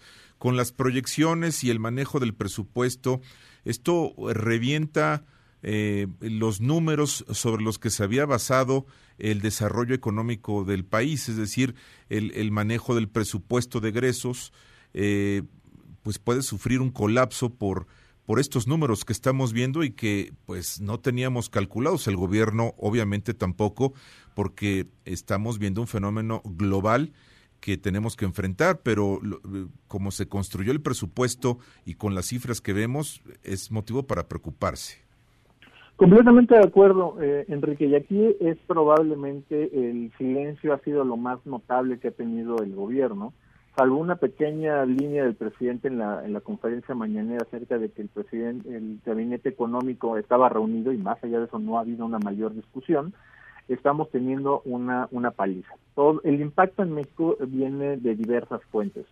Primero, el, creo que, y aquí si de casualidad existe alguna nota positiva, y creo que es muy importante que la gente lo sepa, y es que a menos de que la Secretaría de Hacienda saque un decreto para meterle mano negra al, precio de la gasolina, muy probablemente en las siguientes dos semanas, probablemente, vamos a ver un precio más bajo de la gasolina. Al menos ahí hay un punto bueno para, para la gente. Esto, sin embargo, es una noticia muy, pero muy mala para el gobierno federal, como tú lo explicas. Toda la construcción, los supuestos sobre los cuales se hizo el presupuesto de egresos, es claro, es evidente que no se van a cumplir y aquí viene justamente la parte de la verdadera responsabilidad fiscal y hacendaria. Eh, si no se alcanzan a cubrir las los, la recaudación, obviamente tenemos una pequeña parte, lo que nos sobró del Fondo de Estabilización de los Ingresos Petroleros, ese fondo que nos llevó 19 años construirlo con más de 13 mil millones de dólares y del cual en el primer año ya se comieron la mitad, estamos más expuestos en ese sentido. En el segundo, pues es simplemente ver cuál es la respuesta que se va a tener la respuesta quizá la, la más tecnócrata, la más neoliberal es que este es el momento de recortar el gasto. Hay que ver justamente en dónde se podría recortar. Si bien la parte política, la parte de, los programas sociales quizá es la más sensible políticamente, hay que revisar una serie de proyectos que quizá no tenían ninguna razón de ser. Llámese Tren Maya, llámese la reseña de Dos Bocas, y por último, yo creo que este es el, yo creo que el elemento donde todas las piezas encajan de una manera muy, muy negativa, es con respecto a Pemex. Toda la estrategia que quería hacer el gobierno federal de, levantar la producción de Pemex descansaba en la eh, puesta en marcha de 20 campos nuevos, los 20 campos prioritarios, de los cuales solamente cuatro se pusieron a producir en el año 2019. El gran problema de aquí, Enrique, es que con estos niveles de precio, estos 24.95, 24.75 que tiene la mezcla mexicana, ninguno de los campos es rentable, ninguno. Así que en ese momento es donde probablemente la mejor decisión es posponer o al menos retrasar la producción para no incurrir en mayores pérdidas. Hay que recordarle a la gente que Petróleos Mexicanos en el año 2019 anunció pérdidas por más de 34 mil millones de dólares. Así que la fragilidad con la cual hoy están las finanzas públicas y especialmente petróleos mexicanos no puede en lo más mínimo eh, minimizarse. Gonzalo, finalmente, em, ¿tú qué harías si tuvieras que tomar las decisiones macroeconómicas en nuestro país? Además de ser realista y enfrentar la situación que viene de fuera en el contexto nacional, ¿qué decisiones tomarías? Eh, la primera, empezaría diciéndote, Enrique, que la prudencia.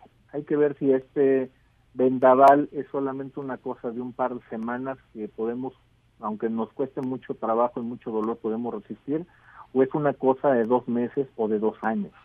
Esa, esa es probablemente la parte más, la, prudencia es la que debe de, ser la rectora. Habiendo dicho, eso, eh, habiendo dicho eso y pensando en un momento más complicado que durara más tiempo esto, ese es el momento donde hay que revaluar muchísimas de las, de las políticas que se habían hecho anteriormente. Proyectos faraónicos, pero de poca rentabilidad, como te lo había dicho, Tren Maya, Refinería de Dos Bocas, eh, o incluso hasta el aeropuerto de Santa Lucía, ese es el momento en que si no se van a retrasar, en que si no se van a cancelar, al menos deben retrasarse o posponerse. Ese es el momento en que se tiene que dar una señal de mucha certidumbre, de mucha certeza hacia la inversión privada de la cual eh, el mundo ahorita está escaseando. Si uno revisa, por ejemplo, las bolsas, todo se desplomó, eh, todo el mundo se fue hacia los valores seguros de bajo riesgo como es el oro, y simplemente ahorita no hay apetito de inversión tratar de hacer una obra magna, llámese un plan de infraestructura que te lo adelanto, no va a mover la aguja ni tampoco va a cambiar la, opinión de México con respecto a los mercados internacionales, es, es una situación muy complicada. Ese es el momento donde, y lo digo públicamente, hago votos para que las cabezas más sensatas, las menos ideológicas, prevalezcan en una discusión de alto riesgo para las finanzas públicas mexicanas.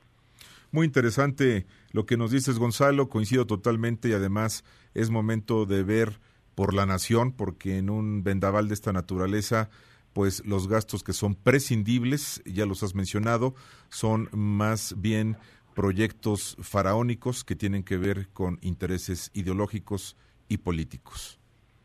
Exactamente, Enrique. Gonzalo, muchas gracias por tu tiempo. Enrique, te mando un abrazo a ti y a tu pública. Igualmente, muchas gracias.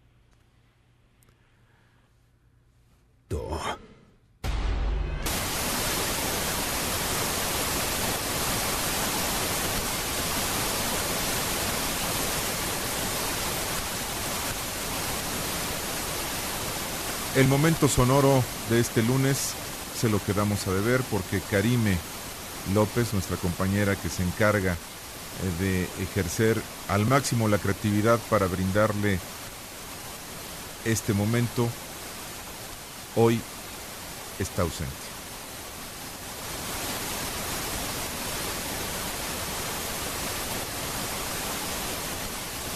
En directo no se vaya, vamos un corte, volvemos.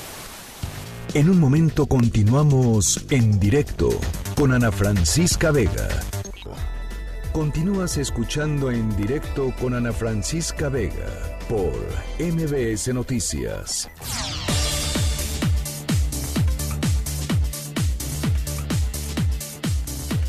Y mire, hace unos minutos, hace unos minutos eh, se reportó un sismo de magnitud preliminar 3.9 grados que sacudió al estado de Jalisco alrededor de las 17:49 horas, según informe del Servicio Sismológico Nacional.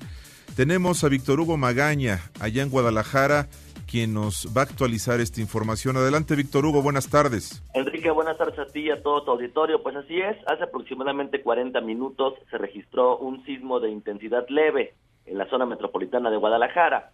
Según información del Servicio Sismológico Nacional, fue de magnitud 3.9, pero relativamente superficial, a una superficie, digamos, de 5 kilómetros. Es por ello que se sintió en gran parte de nuestra ciudad. Los municipios, Enrique, en donde se tiene soporte o un reporte de percepción, son Guadalajara, Zapopan, Tlaquepaque, Tlajomulco, Tonalá y El Salto. La Unidad de Protección Civil y Bomberos del Estado de Jalisco se encuentra evaluando posibles daños, pero hasta el momento no se reporta ninguna afectación. Eh, me imagino que solamente fue un susto, Víctor Hugo.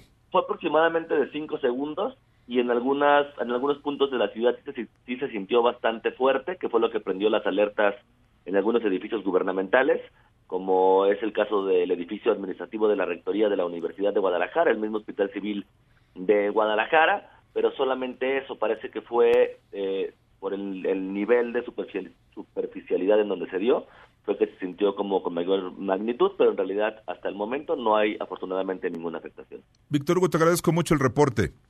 A ti que estés muy bien, a la orden. Y ahora vamos con otro Víctor Hugo, que es Roldán Guerrero. Él es el director general de Protección Civil de Jalisco. Víctor Hugo, muchas gracias por tomarnos la llamada. ¿Qué es lo que está pasando eh, después de este sismo que afortunadamente fue, nos reportan, ligero allá en Guadalajara? Sí, como ya le pasaron la información, efectivamente lo tenemos a, una superficie no profunda, lo que nos genera esa percepción eh, de gran magnitud en materia de, sentimiento corporal. De igual forma, este, se están realizando revisiones en las instalaciones estratégicas aquí de el gobierno del estado e instalaciones también de algunas otras dependencias. De igual forma también eh, realizamos eh, revisiones en edificios críticos que nos pudieran generar algún algún problema, ya sea por altura o por edad, los cuales no han presentado ningún ninguna afectación. Eh, tuvimos también evacuaciones precautorias en la de transporte, la rectoría, como bien mencionó, edificios cercanos a la unidad administrativa del gobierno del estado en la zona de la normal, que así lo conocemos en, en esta ciudad, y también este eh, continuamos haciendo las revisiones. De momento no tenemos daños reportados, pero seguimos eh, pendientes en la revisión. De igual forma, las unidades municipales de Zapopan, eh, Guadalajara, El Salto, están haciendo sus revisiones correspondientes sin generar algún momento algún daño grave. Víctor Hugo, ¿sabemos dónde se encontraba el gobernador Enrique Alfaro al momento del sismo? No, de ese dato no, no me lo han compartido. Bueno, le agradezco mucho estos minutos y el reporte. Afortunadamente eh, positivo, no tenemos eh, ningún daño detectado y estaremos muy pendientes. Efectivamente, muchas gracias. Y bueno, pasamos, pasamos a otro tema. Confirma la Secretaría de Salud casos de sarampión aquí en la capital de la República Mexicana, en la Ciudad de México, hasta el corte del domingo 8 de marzo, es decir, ayer, suman seis los casos de sarampión registrados en la Ciudad de México, informó la Secretaría de Salud. En un comunicado, la dependencia indicó que del total de casos, cinco ya fueron dados de alta, mientras que el caso restante es de una menor de un año, diez meses de edad, residente en la alcaldía de Tlalpan, quien recibe atención médica en el Instituto Nacional de Pediatría. Eh, nos tiene un reporte Adrián Jiménez. Adelante, Adrián.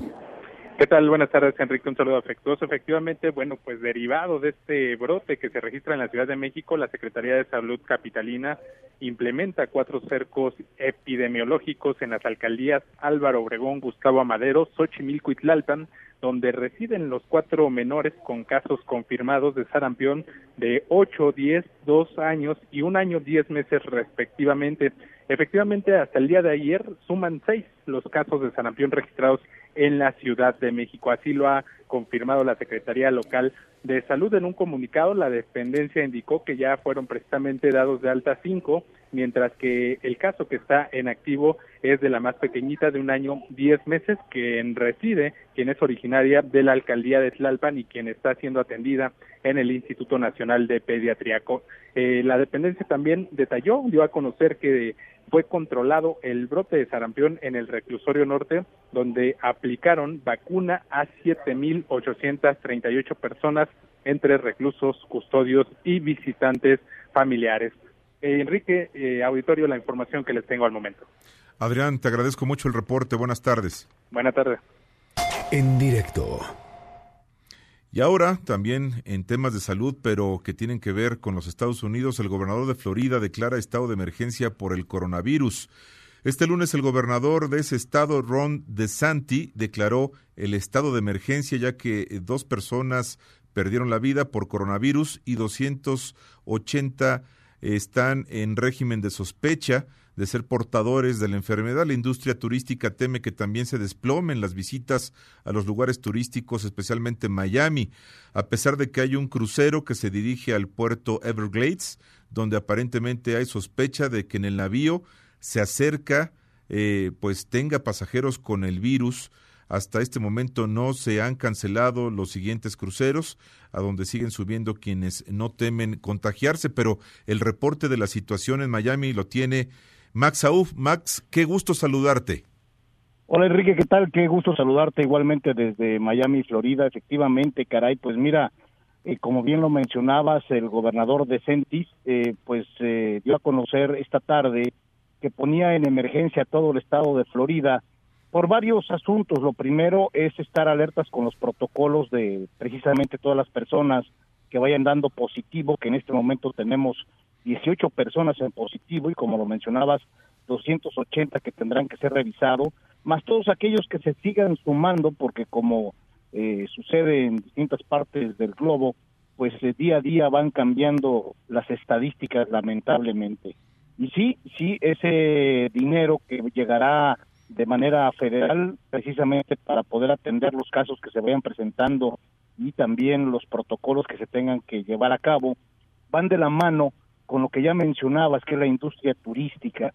Y es que tanto los, eh, la industria de los cruceros como los restauranteros y especialmente los hoteleros están muy preocupados porque en el caso de cruceros, aunque no se han cancelado todavía de manera oficial ningún viaje, eh, evidentemente pues eh, hay varias cancelaciones, igual que en los hoteles. Y como sabemos, o bueno, mejor dicho, los especialistas nos han explicado que precisamente los primeros meses de cada año son los meses, eh, digamos, que, que, soportan el resto del año eh, para la industria turística.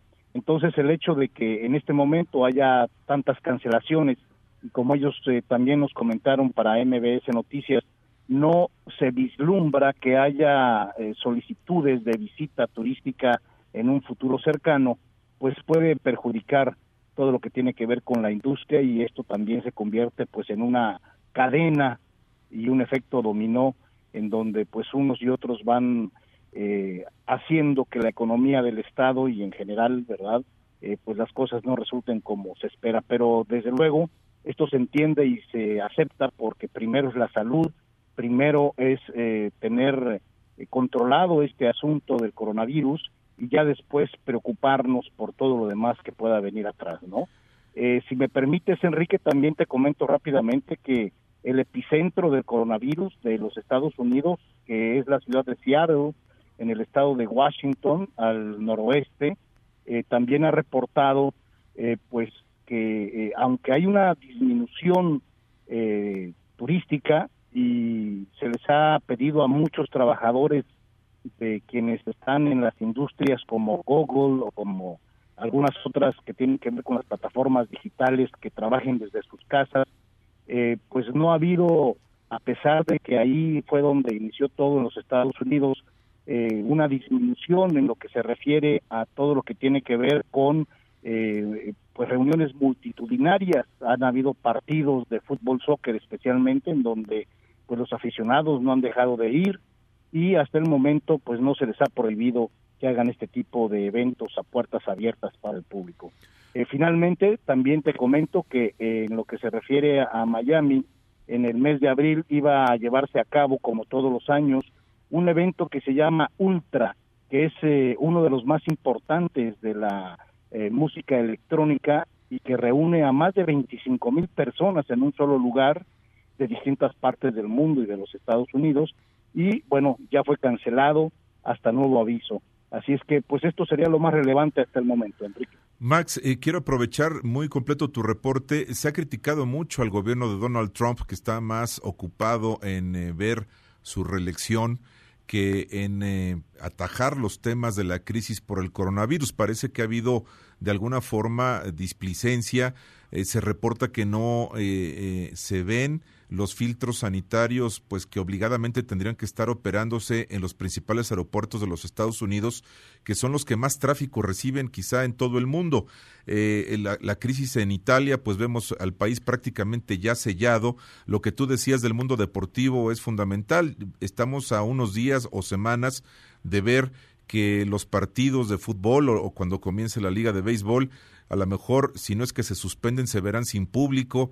Eh, escenas que eh, pues nos están ubicando en la realidad de lo que viene, según la OMS, una verdadera pandemia para la que hay que estar preparado. Pero el gobierno de Donald Trump parece que no, no lo ve así. Pues mira, eh, Enrique, efectivamente el presidente Donald Trump no solamente no la ve, sino que de alguna manera la minimiza, ya que ha hecho declaraciones recientemente en donde dice que una gripe o el flu que le llaman, mata a muchas más personas al año de lo que hasta este momento el coronavirus ha, ha matado, no se da cuenta ni tiene la visión de, de pues saber que esto es se va a ir multiplicando y que apenas está comenzando el gran problema. Incluso se le ha criticado fuertemente porque ha seguido en, eh, presentándose en lugares también acompañado de muchísimos, de cientos y miles de seguidores y a todos los saluda de mano cuando que precisamente una de las principales recomendaciones es que pues la gente se salude chocando el codo o, los pies como incluso ya lo está haciendo el vicepresidente Mike Pence y algunos otros funcionarios federales y por supuesto estatales, pero eh, de una manera pues eh, que muchos han calificado de irresponsable, el presidente Donald Trump sigue saludando de mano, sigue reuniendo a cientos y miles de personas sin importarle realmente el asunto del coronavirus.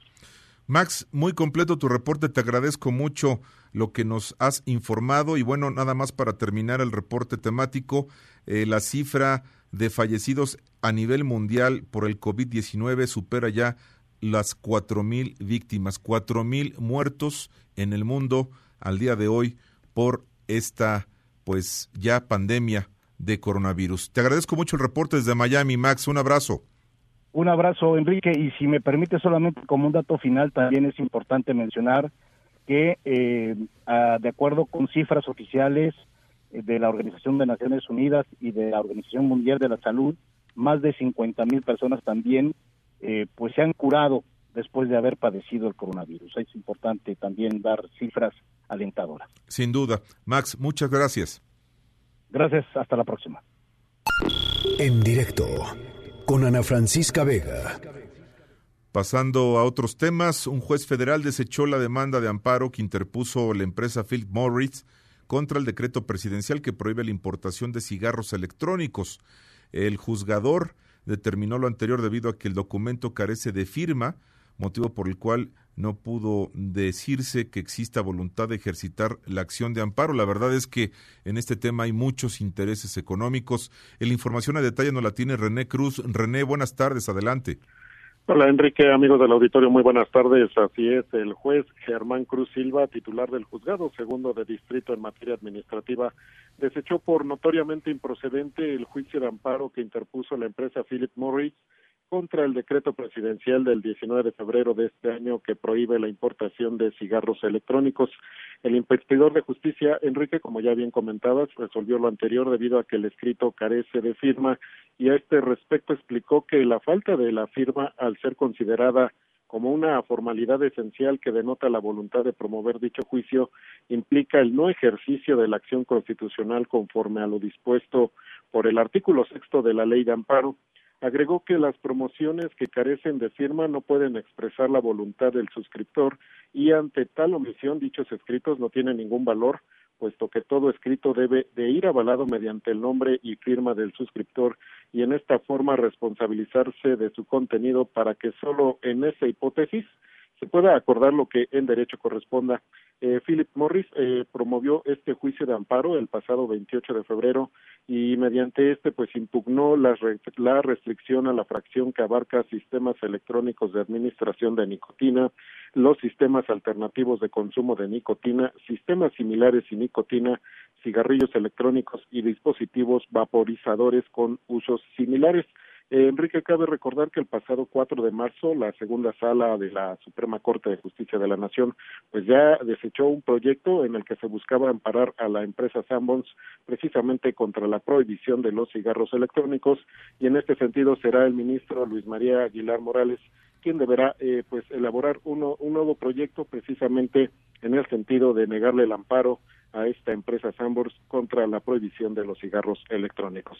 Enrique, el reporte que tengo. Muchas gracias, René. Esperemos que el ministro Luis María Aguilar no dé un bandazo con este tema que, insisto, tiene muchos intereses económicos. Te agradezco el reporte.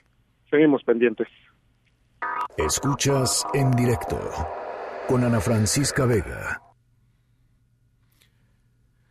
Vamos a una pausa, no se vaya en directo. En un momento continuamos en directo con Ana Francisca Vega.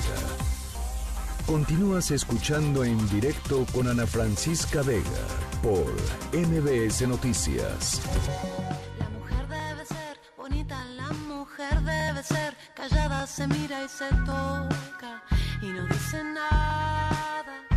De repente sentí algo, llegó por mi espalda, me sacudió voces fuertes, tan enojadas. Pañuelo en mano para nombrar a cada mujer desaparecida, a cada muerta solitaria por quien no hicimos nada. Puño en alto, esto no va más. No callaremos y aquí presentes tus viejas maneras derrumbamos ya.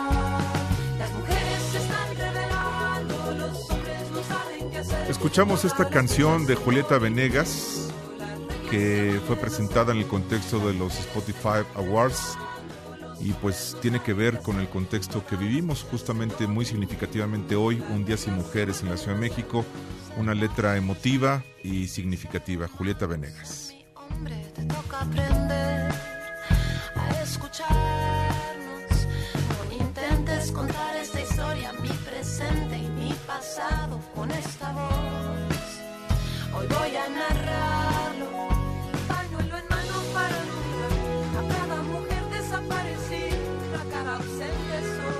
miren el contexto que nos ha marcado el día de hoy de manera muy importante.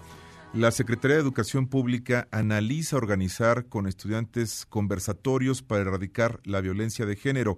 Creo que no tendrían mucho que analizarle.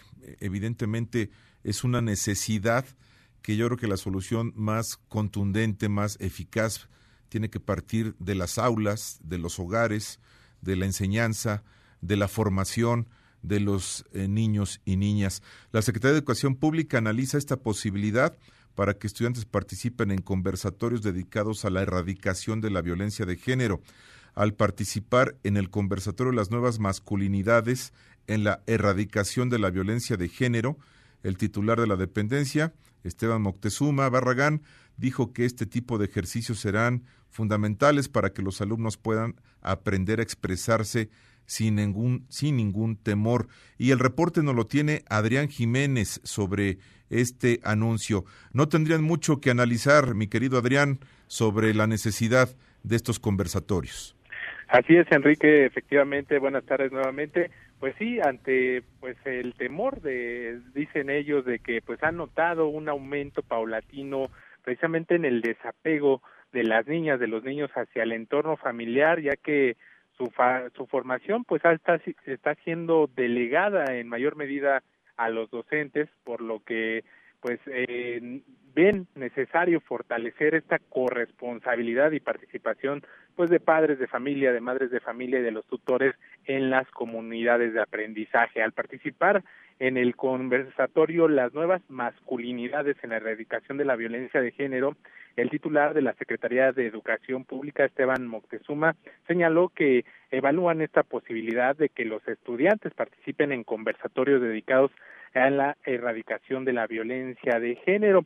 Y es que el funcionario dijo que este tipo de ejercicios serán útiles, serán fundamentales para que los alumnos puedan aprender a expresarse sin ningún temor. Dijo que pues están analizando en qué nivel escolar estarían implementando esta acción. Escuchemos parte de lo que dijo. Tenemos que ser muy tolerantes, tenemos que ser muy sensibles y abiertos. Es ver cómo en la educación habría que ver en qué nivel podamos tener este tipo de conversaciones como práctica educativa cada vez más se va a requerir que los propios estudiantes puedan entre ellos mismos expresarse, porque uno de los grandes problemas es el miedo a hablar y una de las cosas que tenemos que enseñar es a no tener miedo a hablar.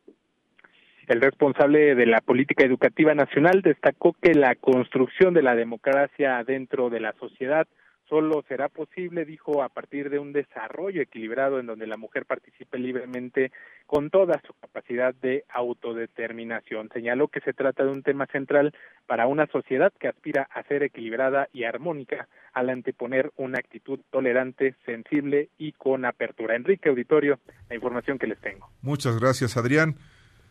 Y ahora... Buena tarde. Buena tarde. Ahora cerramos estelarmente este programa de Ana Francisca Vega con Rafa Arce, quien es el jefe de información de En Directo, quien nos tiene como siempre la agenda de mañana. Rafa, qué gusto. No, es todo, todo, todo el gusto es mío, Enrique. Bueno, cebollazo por cebollazo. Has hecho un trabajo excepcional, pero sí debo decirte se extraña Ana Francisca Vega. Yo, ¿Estás yo de soy acuerdo, el primero, soy el Sí, primero claro. en coincidir que esta silla es muy importante, que sea ocupada por ella siempre, Sí. como, como es y será. Y bueno, el día de hoy eh, ha sido un honor estar aquí, pero eh, eh, reflejar la ausencia. Y eso es muy importante, Rafa. Es muy importante, como también importante, mi querido Enrique, ¿cómo están? Buenas tardes, buenas noches a quienes nos ven y a quienes nos escuchan. Saber en qué estamos al pendiente, Enrique, se están cumpliendo ya 19 horas sin ellas y se siente, es, es latente. Vamos a ver en qué cómo transcurren ya estos estas últimas eh, horas del día sin ellas que será cuesta arriba seguramente no Sí, por coincido. supuesto Oye, Enrique, eh, de último momento se informa en varios medios, redes sociales, en cuestiones que tienen que ver con la equidad de género, que Paloma Taracena, abogado de Renato Ibarra, el jugador del América, que este fin de semana salió a la luz pública que pues presuntamente agredió a su esposa embarazada, ¿no? Un- un caso muy grave, Un caso muy grave. sí. Todavía presuntamente, todavía sí, estamos sí. en el presuntamente, eh, abandona el caso, la abogada abandona el caso por razones de género, Enrique. Entonces, pues por supuesto, estamos al pendiente de esto, como también va el peso, la bolsa, y también, eh, Enrique, no se pierdan esta madrugada, esta noche, dentro de unas horas más, la superluna de gusano, ¿no? Más brillante, más grandota. Enrique, de esto y demás estamos al pendiente. Rafa, qué gusto, muchas gracias. Muchas gracias a usted que ha tenido la amabilidad de escucharnos, a todo el equipo de producción. Querida Ana Francisca, te mando un beso y un abrazo. Mañana, puntualmente, Ana Francisca Vega estará en directo con ustedes a partir de las 5 de la tarde. Y no se vaya porque a continuación Gaby Vargas y después los extraordinarios charros contra gangsters. Gracias, soy Enrique Rodríguez. Pásela bien.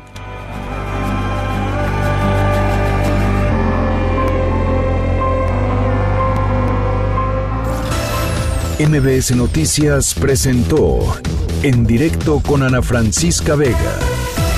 Información para todos. Este podcast lo escuchas en exclusiva por Himalaya.